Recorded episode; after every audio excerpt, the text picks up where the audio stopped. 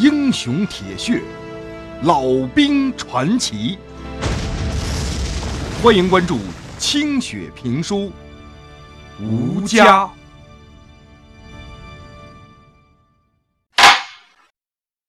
上回书说到，国民革命军三十七军四零六团渡过黄河，到达一座县城之后，受命在城南进行几天的休整。部队的确需要休整一下了。连日的作战和长距离的转移，使部队的补给出现了断档，弟兄们都严重的营养不足。老旦口舌生疮，面如土色，晚上开始出现了夜盲，就是到了晚上眼睛就什么都看不着了，缺乏维生素。在敌机停止轰炸的那几天。县城里终于来了慰问团了，带来了大量的食物和蔬菜，战什么饿极了，抓着颗白菜就能生嚼下去。一老太太摸着老丹满是血口子的双手，哽咽着说不出话来，一遍又一遍的念叨着“菩萨保佑啊，菩萨保佑啊”。夜里头。总能听到有战士在哭泣，或者哀嚎。不过，老旦这些天已经能睡得着了，只是一闭眼，就梦到黄河上的那一幕。醒来的时候，总是大汗淋漓。老旦也回忆着那位脸上长满了麻子的团长的话。默默的摸索着他给的那把日本军刀，心里有时会浮起一股豪壮来，寻思着等有机会一定要用这把刀剁几个鬼子。过了几天，部队接到命令，整个三十七军向湖北战区进发，入驻武汉外围防御阵地。部队在疑惑当中上了路。难道这黄河不守了？四零六团大多是河南的弟兄，黄河如果不守的话，那打这仗还有个啥球意思？鬼子肯定会杀过来的。以老旦知道的情况，鬼子的机械化部队搭个桥不成问题。过了河，山地虽然多，可要害处都在平原，你上哪儿守得住去？那守不住的话。家里人怎么办啊？可是过了黄河就是河南了。家人要是落到鬼子手里，那会怎么样啊？他都不敢往下想了。部队在一片背井离乡的气氛当中缓缓的行进着，所有的人全都沉默无语，萎靡不振。老旦不时的回头望望，但是却只能望到看不着边际的疲惫残兵，以及被他们踩得漫天飞散的黄土。突然，一匹快马飞奔而来，马背上的士兵脸红脖子粗，带着钢盔，嘶哑的大喊着。黄河开口子了！黄开口子了！所有的人都惊呆了，人群呼的一下子把传令兵层层的围了起来，他的马都寸步难行了。疯狂的士兵们大叫着，队伍顿时乱成了一锅粥。花园口，新巴士炸了！花园口，黄河已经改道了。传令兵声嘶力竭的把这个消息喊出了口，如同晴天一道霹雳，夜半一声惊雷，一时人们全都禁住了声，傻了眼，头皮发麻。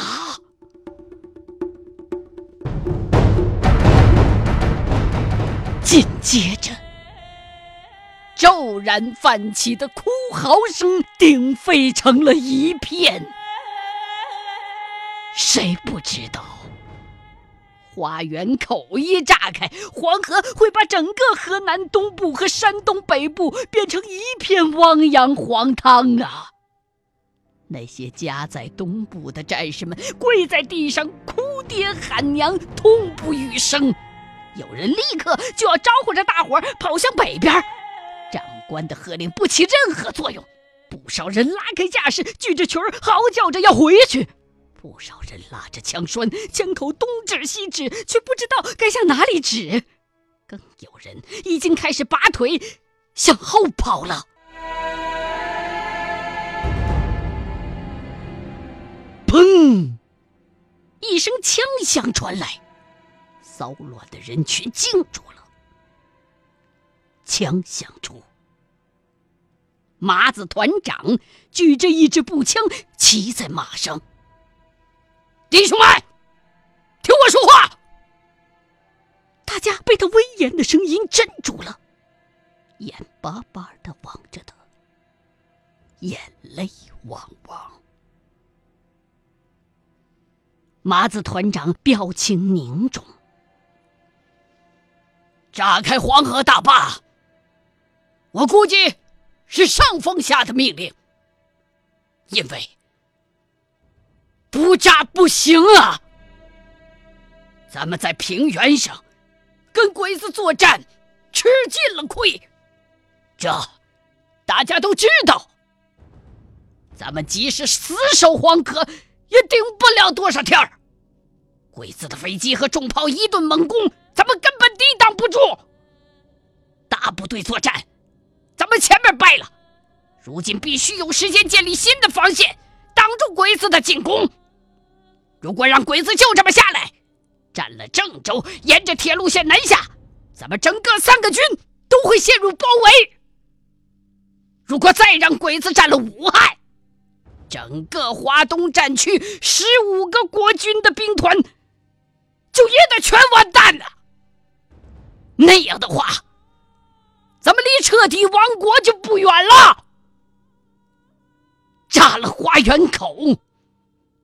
咱们很多人的家可能都得完蛋，可是日本人的装甲部队和先头部队也得完蛋，日军就要休整，一时就发挥不出他们的快速进攻的优势，没法迅速南下分割包围咱们的大部队了。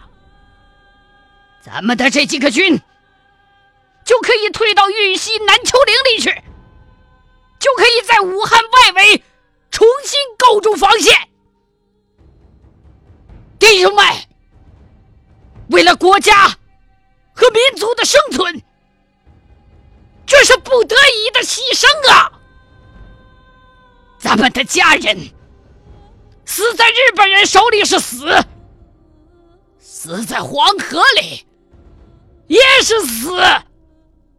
横竖是一死，咱们这笔账就记在日本鬼子头上。把这笔血债从战场上赢回来。打仗最重要的就是要有兵，只要有咱们在，早晚会打回来。磕完头，都跟我走。老丹清楚的看到，大串的泪滴从麻子团长的脸上滑落下来。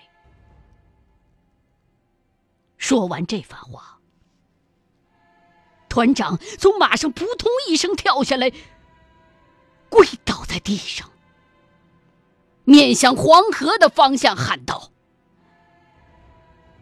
俺爹，俺娘！”儿子不孝，不能来救你们，也不能替你们收尸。等将来打跑了日本鬼子，俺再来给爹娘堆坟，为爹娘烧纸啊！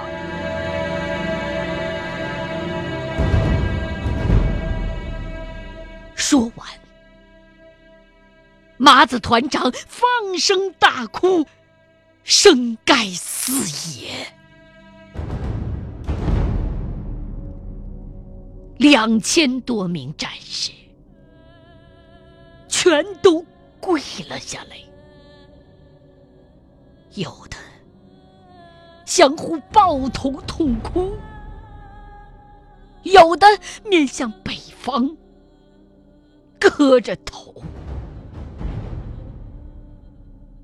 一会儿，有战士开始放枪，很快的。枪声就连成了一片，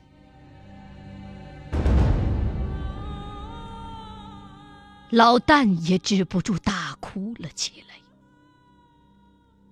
想到家里虽然不会被黄河水淹了，却不知道自己能不能回家。要是命大能回家，却不知道家还会不会在。鬼子这般攻势要继续下去的话，直奔西北方向去，家乡难保不遭殃啊！眼下这进也不是，退也不行，究竟该如何是好啊？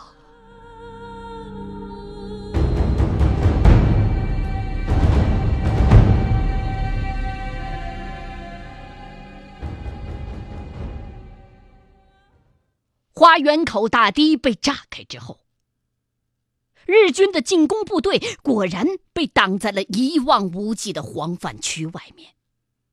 大量的装甲和辎重都泡在了泥里，日军不得不终止由北向南的攻击计划。国军暂时不用担心日军长驱直下了，各方面军安全撤退，一部分。退入河南的西部，一部分进入了武汉外围。麻子团长带领部队向武汉撤退。部队在一个深夜进入了武汉城防。老旦惊奇的发现，整个武汉已经变成了一座大兵营，到处是驻扎的部队。身穿不同的衣服，说着不同的口音。整个武汉城彻夜灯火通明，几百万人在城市的外围构筑着工事。老旦更是第一回惊喜的看到了自己人的飞机编队沿着长江飞过，第一次看到了游曳在江面上的中国舰队。所有的一切都表明。武汉已经做好了充足的准备。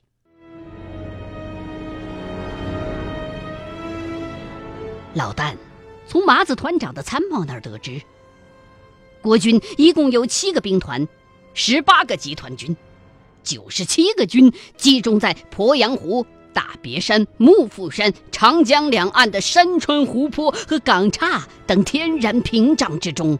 正在积极的构筑工事，所有的人都认为，他们进入了一个前所未有的战场。武汉保卫战将是自徐州会战之后一场大规模的、具有决战意义的战役。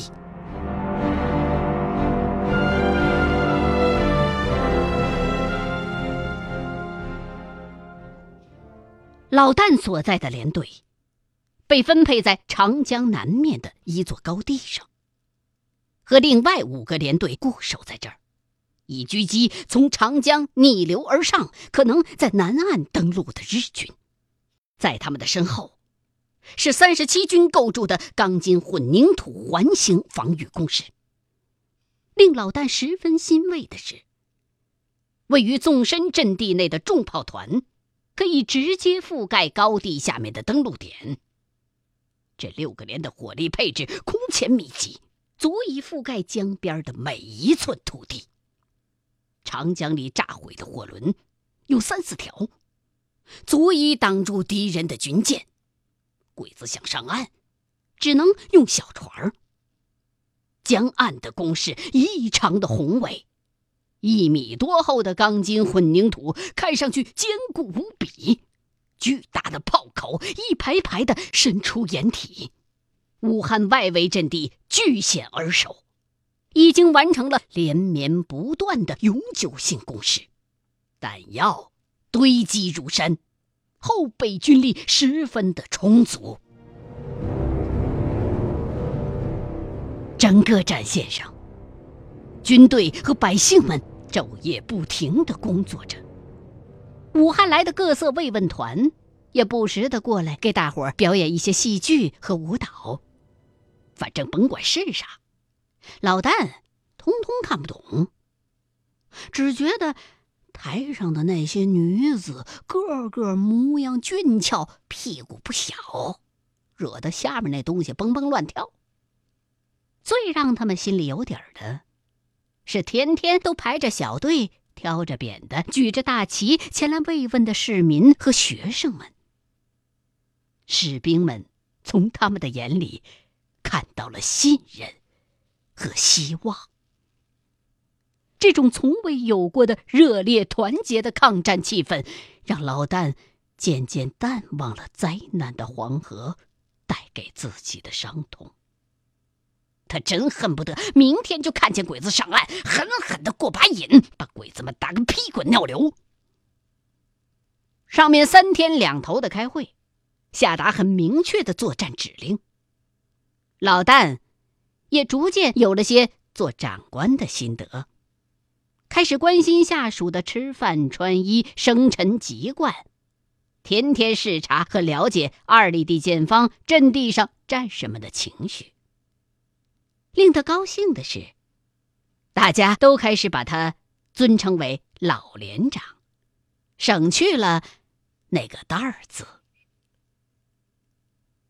七月中旬，前方不断的传来消息，武汉外围的兄弟部队和鬼子已经开战了，阵地上每天都能看到几十架自己人的飞机飞过来飞过去，战斗。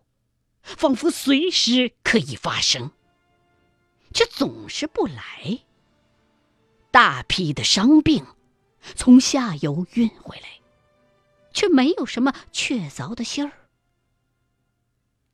战士们有点像被打足了气儿的皮球，撑着鼓鼓的斗志，无处发泄，难免心烦气躁。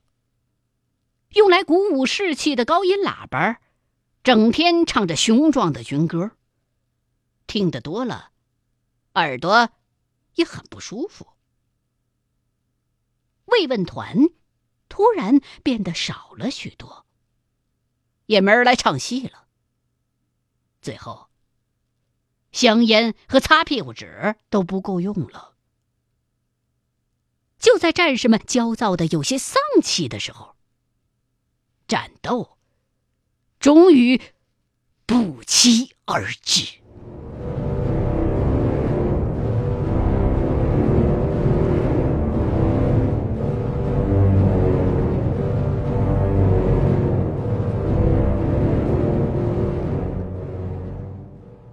老旦的回忆到此就暂时告一个段落了。此时的他们正埋伏在晨曦当中。对面共军的阵地已经清晰可见，骑兵跑来跑去，不知道在干些什么。老旦活动了一下快冻僵了的四肢，喝下一口在怀里边捂得热乎乎的白酒，拿出梳子来梳了梳头发，又把它小心的放进兜里，开始在战壕里例行巡视。战士们个个脸色蜡黄，神情麻木，各自忙活着。有的在卷烟抽，有的在看共军的图画传单，有的趴在地上来检查着自己的枪弹，还有的正拿着个罐头盒子找地方拉屎。阵地前面，一只肥胖的鸟正在打盹儿，被人们拉枪栓的声音惊着了，哗啦一声飞了。扑棱的翅膀让这片死寂的阵地有了一点生气。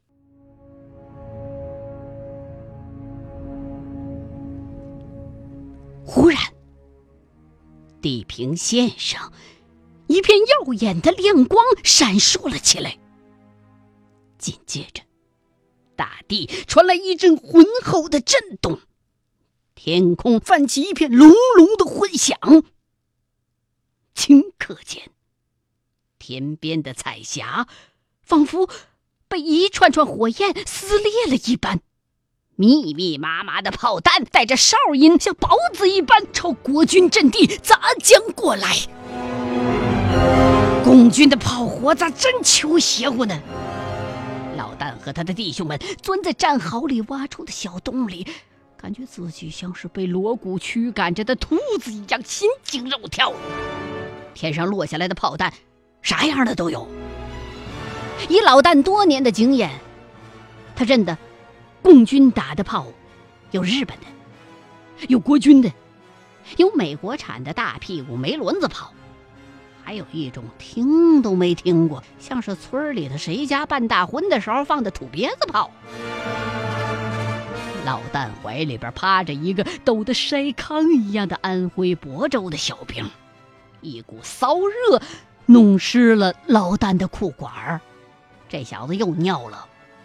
老旦连忙拿出梳子，给这没几根毛的小兵梳了梳头，让他终于镇静些了。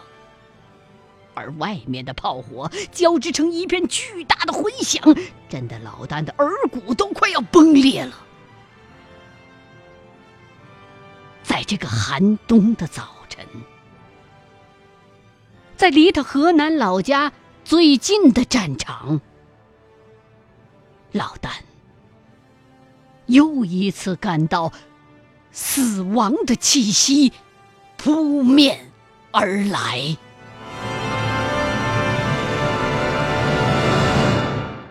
欲知后事如何，欢迎各位继续收听清雪评书《吴家》。